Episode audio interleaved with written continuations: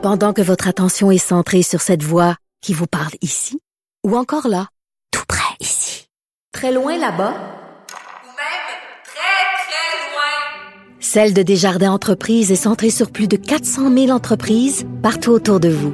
Depuis plus de 120 ans, nos équipes dédiées accompagnent les entrepreneurs d'ici à chaque étape pour qu'ils puissent rester centrés sur ce qui compte, la croissance de leur entreprise. Un regard féminin sur l'actualité. Des opinions différentes. De 9 à 10, les effrontés.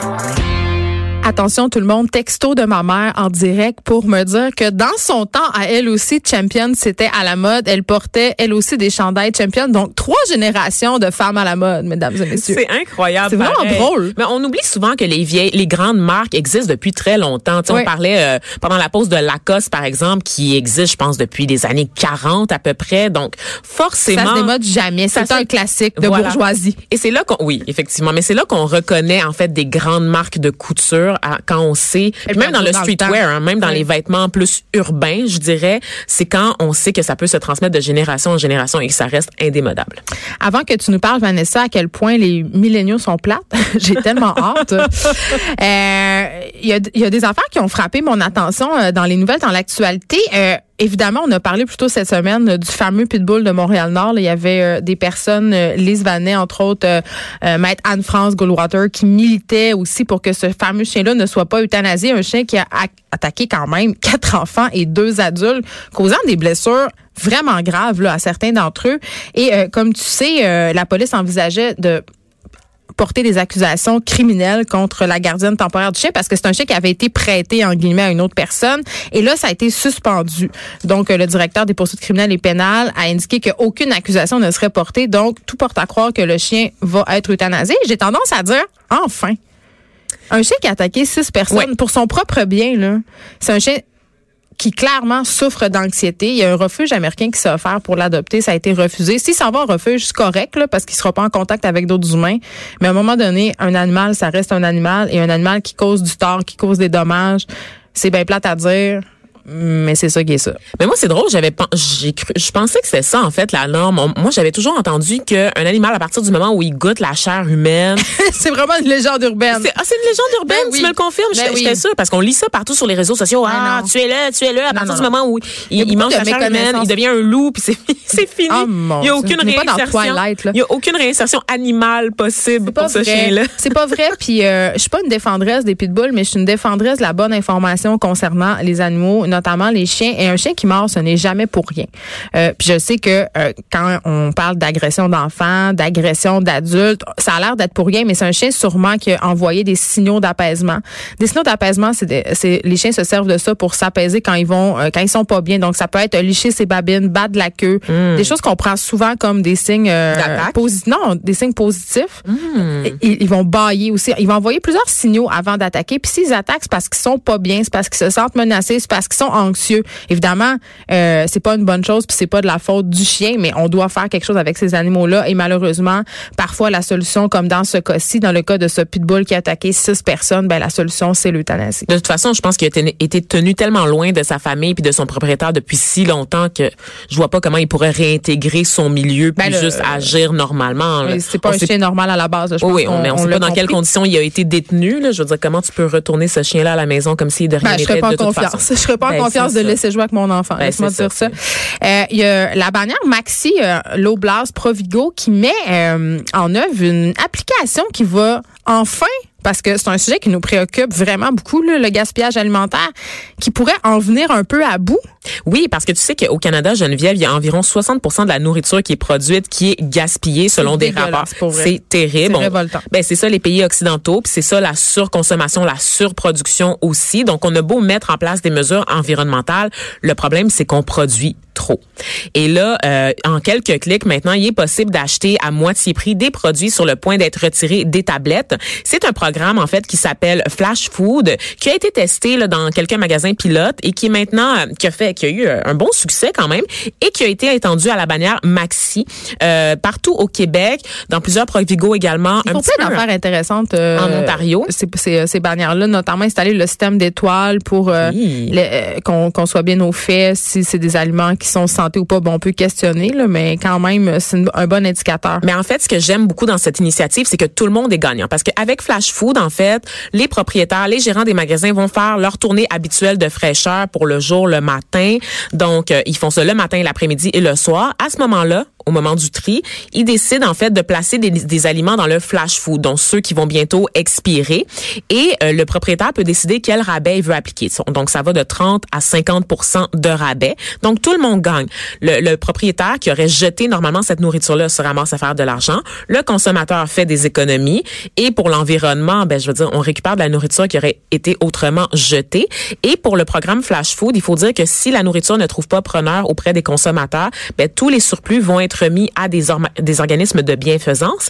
Et juste pour marquer l'imaginaire, pour te, te donner des chiffres qui vont te faire sursauter, en six mois en Ontario, Geneviève, on a réussi à sauver 23 000 kilogrammes de nourriture avec l'application Flash Food. 23 000 kilos en six mois. C'est extraordinaire. Incroyable. Et dans ce cas-là, tout le monde est gagnant. Le consommateur euh, en premier, évidemment. Un autre qui semble être gagnant, Vanessa? Hein? Hein? C'est qui? Cette, C'est qui? cette fameuse saga, j'avais tellement hâte qu'on en parle de Juicy Smollett. Oh mon Dieu, je m'en remets pas. Hey, qui a été blanchi par la justice. Geneviève, c'est incroyable. Je te le dis, je le disais, c'est meilleur que le, c'est meilleur que le feuilleton dans lequel on l'a connu, dans le feuilleton dans lequel il jouait. On l'entend ici. On l'entend. Il y a une très belle voix, par contre. Ouais, mais là. Je suis pas convaincue par le, le, le beat de la musique, mais il y a une très belle voix. Je sais, je sais, je sais pas s'il va pouvoir avoir une carrière après, après tout ce qui s'est passé, Mais là, on se Geneviève. rappelle qu'il est dans la série, justement, The Empire. Oui, absolument. Donc, euh, la justice de Chicago a abandonné toutes les accusations qui portaient sur l'acteur. Mais Pour ceux qui, pour ceux qui se rappellent pas, il avait Bon, on l'accusait d'avoir inventé une histoire d'agression raciste et homophobe. Pourquoi est-ce que les, les accusations ont été laissées tomber? Je n'ai aucune idée, Geneviève. Pourquoi il a été innocenté? Je ne le sais pas. Vanessa, arrête, sait- là. T'as quand même ta petite idée. ben, ce qu'on sait, c'est que il a accepté quand même là, la, la ville a pu conserver le 10 000 dollars de caution euh, qu'il avait dû verser pour être emprisonné. Il va devoir également faire des travaux communautaires. Les 16 chefs d'accusation, pourquoi il aurait été, euh, il aurait pris le bord selon moi parce que la police a trop parlé. Tu penses que c'est ça, toi? Ma théorie, c'est ça. C'est que la police a fait plein de déclarations dans les médias. L'histoire a fuité avant même que la police mette la main Hey, au vive les États-Unis. Oui, Tu sais, c'est quand tu incroyable. sépares pas Hollywood de l'État, c'est ça que ça donne. On a vu beaucoup de déclarations des procureurs, on a vu beaucoup de déclarations des chefs de police dans les médias. En fait, on a Culture du appris- spectacle. On n'a jamais vraiment entendu la version de Justice Smollett dans cette affaire à partir du moment où l'histoire s'est complexifiée parce qu'on a eu, bon, dans un premier temps, quand il y a eu l'agression, il est allé faire la petite tournée des médias après être sorti de l'hôpital en disant que, oh, parce qu'il prenait position contre Trump, il pensait que l'attaque aurait pu être motivée pour ces raisons. Mais par la suite, quand il y a des éléments, les rebondissements qu'on a connus ont commencé à sortir, à savoir qu'il connaissait les deux personnes qui ont perpétré l'agression, à savoir que ces deux personnes-là étaient des acteurs sur la même série que lui, à savoir également qu'il était insatisfait de son salaire dans l'émission et qu'il aurait peut-être monté ce coup-là dans le but de faire sa valeur sur le marché. Il a comme disparu des radars et c'est comme la police qui a pris le relais en dévoilant tout plein de détails aux médias avant même que des accusations sont- soient portées contre lui. Donc, on va suivre euh, cette histoire-là avec délice. On va se demander si c'est l'ultime rebondissement dans ce véritable soap à l'américaine. Ne faites pas un film sur cette histoire. L'histoire est meilleure que n'importe quoi qu'Hollywood pourrait pondre Ben, à la suite moi, je pense que Justice Smollett, il nous, il, nous, il nous réserve encore quelques surprises. C'est pas la dernière fois que tu nous en parles. Oh je mon pense, Dieu, j'ai hâte, de, de voir le livre. Elle s'est abonnée à toutes les alertes. toutes les alertes Oui. médiatiques. Je veux dire, je suis journaliste et je t'ai abonnée à aucune alerte, mais depuis la Mais là, page Justice Smollett, là, Parce qu'on veut, on veut sortir ça. On va, on va être les premières sur la nouvelle au Québec. Vanessa. Oui. Les milléniaux sont plates. Ben Je suis tellement contente que tu m'annonces ça ce matin parce que c'est le sujet euh, de ta chronique. Absolument. Donc, euh, ben, moi aussi, c'est une impression que j'ai que, ben, en plus, je suis contente parce que tu nous apprends que les milléniaux, c'est à partir des années 80, donc j'en suis. Oui, absolument. Donc, en fait, on, on aime ça avoir des conversations entre collègues, tu le sais, Geneviève. Et on parlait justement avec notre rédacteur en chef, Luc, qui fait partie de la génération X. Oui, je l'ai dit au Un micro. party animal. Et oui, c'est ça. Tout le monde s'entendait pour dire que les jeunes d'aujourd'hui ont l'air moins portés sur le party que leurs aînés. Est-ce que c'est vrai? Est-ce que c'est une impression? Ben, en fait, Geneviève, tu sais très bien comme moi que les milléniaux sont responsables de tous les maux. Hein. C'est bien connu. On les accuse d'avoir tué puis le attache à tuque avec de la broche parce que la liste est longue. L'industrie du diamant, le marché de l'immobilier, les cartes de crédit, l'horaire du 9 à 5, la mayonnaise, Geneviève, les céréales. Excuse-moi, les Le- céréales. Les céréales. Les milléniaux ne, cons- ne consomment plus de Ben, céréales. c'est le sûr, c'est plein de sucre ajouté, c'est dégueulasse. C'est surtout parce que c'est trop long. Les milléniaux ont pas le temps de se préparer un bol de Mais céréales. qu'est-ce qui est long dans se verser des céréales puis du lait Trop dans long. un plat? Trop long. Il faut Mais laver le tu plat peux faire des tartines à l'avocat? Excuse-moi, c'est pas mal plus long. Non, non, non, non. T'en parleras à des milléniaux de ton entourage. On aurait aussi tué le Costco, Geneviève, et le Mais mot c'est une bonne chose. le mot Noël également. Et là, euh, je te le confirme, la, la, la culture de party est morte le 1er janvier 1981 à minuit une, avec la naissance du premier enfant de la génération du millénaire. Parce que grande journaliste que je suis, Geneviève, j'ai cumulé des preuves irréfutables de la chose. Numéro un, les milléniaux boivent moins d'alcool que les générations précédentes. Te rappelles-tu, Geneviève, là, de l'époque bénie où tout le monde allait se péter la face le jeudi soir, soir de jour de paye? Tu revenais chez vous torché juste à temps pour enlever ton linge de la veille et mettre ton outfit corpo mou, OK? Pour laisser une chance à ton corps de dessouler sur tes heures de job. Mais, mais moi, je fais Mais c'est fini! des fois, mais C'est le fais. fini! Je le fais des fois. Des fois, je viens travailler à Cube en jogging avec un vague hangover. D'ailleurs, on, on, on m'a déjà filmé en train de boire du Gatorade. En... Oui, hein, c'est vrai. D'ailleurs, je voudrais dire à Isabelle Huot qu'on dit pas Gatorade, qu'on dit Gatorade. On la salue On la au salue. passage et on espère la revoir à notre micro. Ça va être super. Ça va être super. Donc, c'est fini? Mais c'est fini ce temps-là, là, Geneviève, de partir, de, de- de- d'aller torcher la face puis de revenir le matin travailler. Un sondage mené auprès de 1023 milléniaux pour le compte d'Evenbright. Est-ce que tu connais Evenbright? Non. C'est un site web là, Je vais de être gestion. Tu connais pas Evenbright? Tu, tu vas-tu voir des concerts des fois? Ben non, j'ai trois enfants, Ah je c'est rien. tu sors pas. T'es sept. Quand je sors, je vais me saouler pour oublier, puis je vais travailler en moule le lendemain. Je comprends. Donc, Eventbrite, c'est un site web de gestion d'événements et de billetterie là, qui est basé aux États-Unis. C'est Eh oui. ce site-là qui gère à peu près tous les événements. Là. Tu J'ai acheté des Chicago, billets pour euh, Billie Eilish Bon, sur ben voilà, c'est ça.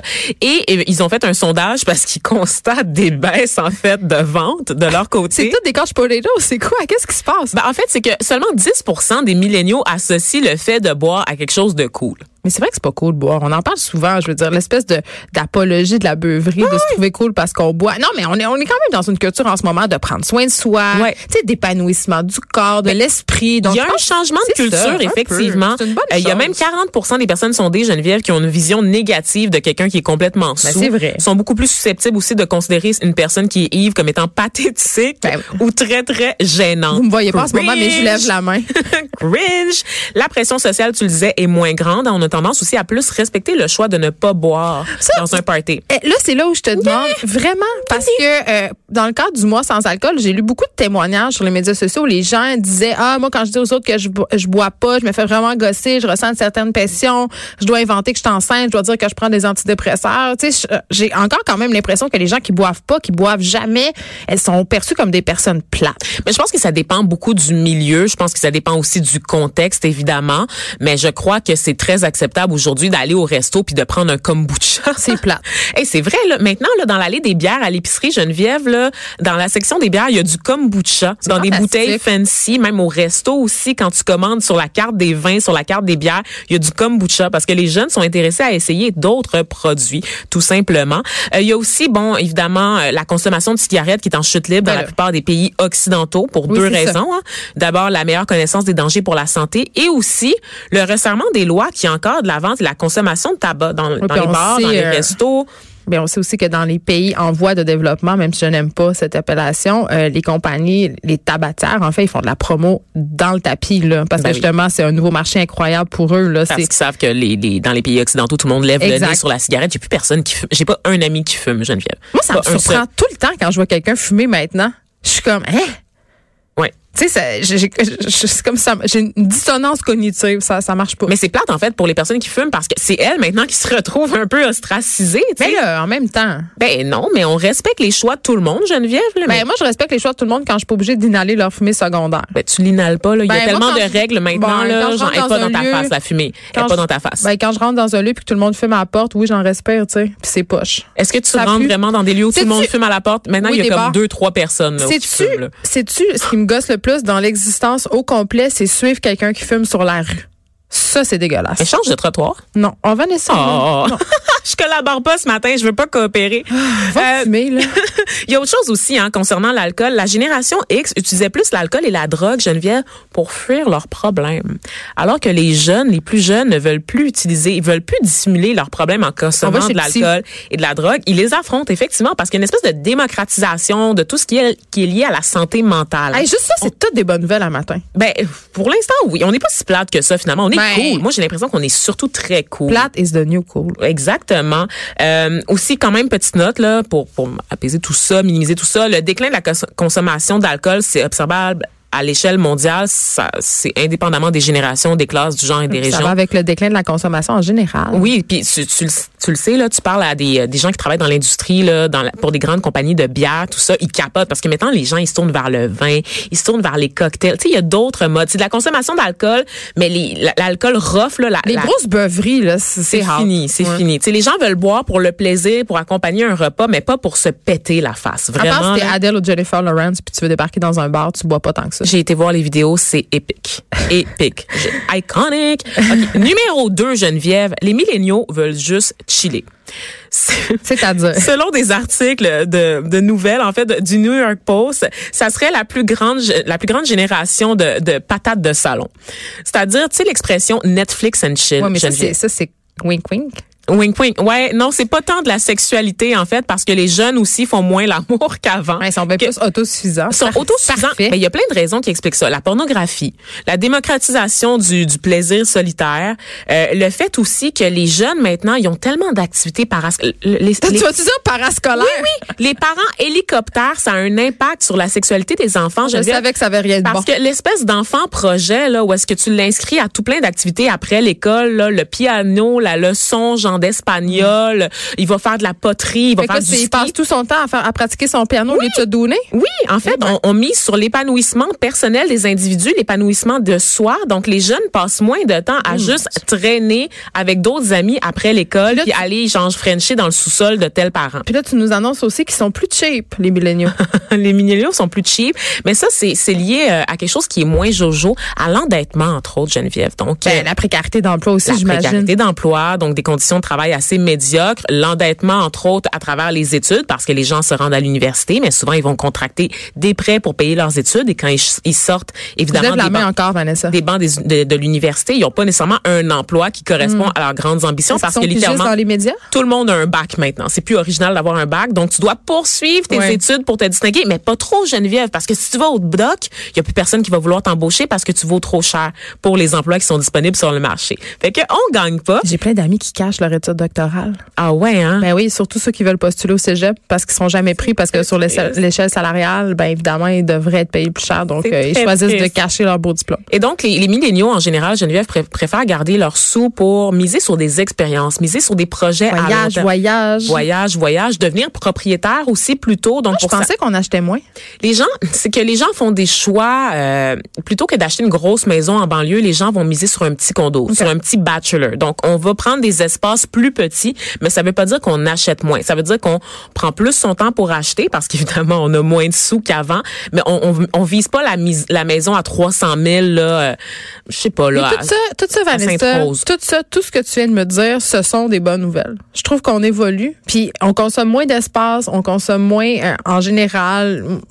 Sais, honnêtement. Et c'est surtout que les milléniaux apprennent des erreurs des générations précédentes plutôt que de les reproduire, en fait. C'est que vous avez été les cobayes. Ben, je dis vous, je t'inclus pas là-dedans, mais je pense aux gens de la génération X. Je pense aux baby boomers aussi, donc, euh, qui présentement, entre autres, déménagent dans plus petit parce qu'ils se rendent compte qu'ils ont trop de quand les choses. enfants sont partis. Ben oui, tu te rends compte que tu pas besoin de tout ça finalement. Donc c'est des choix sens- sensés. Puis oubliez jamais en fait que les milléniaux, ben ce sont vos enfants. Donc forcément ils apprennent des expériences que vous leur transmettez. Donc des bonnes nouvelles pour nous ce matin, euh, Geneviève. On n'est pas si plate que ça finalement. On est juste plus réfléchis.